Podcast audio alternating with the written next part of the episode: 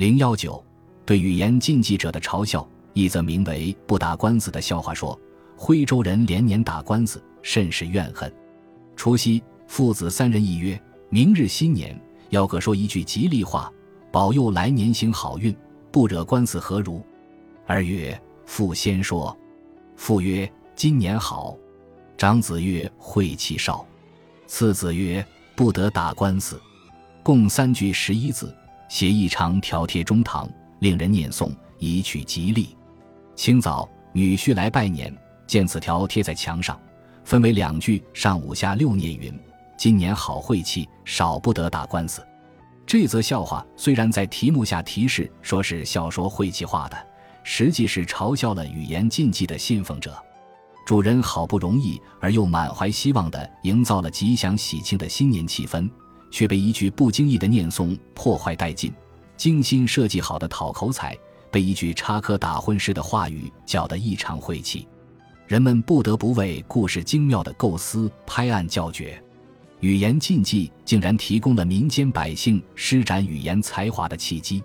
倘若没有语言禁忌的文化传统，没有一部分人至今仍对语言禁忌的至诚信奉，那么浓烈的喜剧性讽喻景象就不可能从故事的尾部喷泄而出。这种令人喷饭的讽刺艺术，在一则名为“不多说话”的故事中展示的更为淋漓尽致。有一个人特别爱说话，亲友们对他这个毛病都很讨厌，因为他该说的说，不该说的也说，和他一块出门办事儿，不知丢了多少次人。因此。同族爷们儿谁家有了洗脑事，都尽可能的不让他参加。一次，他的堂妹生了个白胖小子，家里人要去庆贺一番，他是这个孩子的舅舅，理所当然的要去。可是大伯怕他跟着再加些难看的事，说些丢人的话，同族爷们都请了，唯独没有请他。他急了，找到大伯，千求百告，并发誓不多说一句话。大伯见他诚心诚意。也没办法不答应了。那天到了堂妹的婆家，他除了吸烟，便是拼命的吃菜喝水，果真连一句话也不说，必要的寒暄也没有了。别看这样的失礼，但大伯和所有人都比较满意，心里暗暗夸奖着他。饭后离开堂妹婆家时，全家人急忙出来送客。他突然很亲热的，又像是非常委屈的抓住妹夫的手，大声说：“兄弟。”今天我可没有多说话，你的小孩死了，可不能怪我呀！闻之，在场的所有人都惊呆了。这则笑话的所有意蕴凝结于爱说话的人唯一冒出的颠覆性反讽的快乐话语里。周围人在传统禁忌背景的基础上临时精心编织好的禁忌之网，就这样轻易地被戳了一个大窟窿。透过故事反讽调侃颠覆性的语言铺排和邪学意味的叙述。我们可以断定，这张破碎的语言禁忌之网是再也无法补缀的。在中国民间故事中，往往把嘲弄传统习惯的莽汉描绘成大智若愚的形象，这样既可淡化对抗的火药味，又增添了故事的趣味性。如果说这位爱说话的人对浓郁的忌讳习俗的抗击仅是出于性格本能，而非自觉的思想意识的话，那么下面名为避忌。故事中的少年则可称得上是反传统的文化英雄。这则故事用闺谬的讽喻方法构思而成：一人多避忌，家有庆贺，一切上红，可有乘白马者，不令入旧。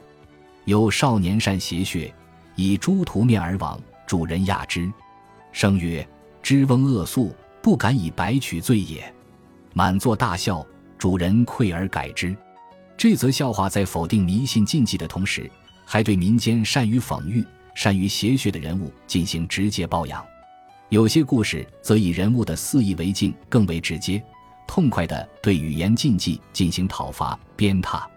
有则讨吉利的笑话是这样的：一财主盖了新房，为讨吉利，他让仆人请几个人来贺新居，说几句吉利话。来了四个人，一个姓赵。财主问：“莫非是吉星高照的照吗？”“不是。”是消灭的消字去了三点，再加上一个逃走的走字。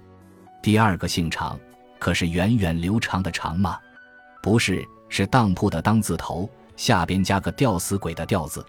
第三个姓屈，先生可是高歌一曲送太平的曲吗？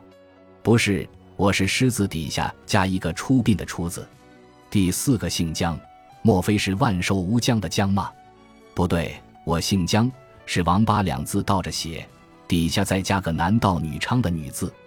财主大骂仆人不该请这些人来，仆人却火上加油，撇着嘴说：“他们一个个都像死了爹娘奔丧一样，我能挡得住吗？”在这则笑话里，由于讽刺的是迷信语言禁忌的财主，就不仅是对语言禁忌的否定，而且表达了阶级的憎恨感情。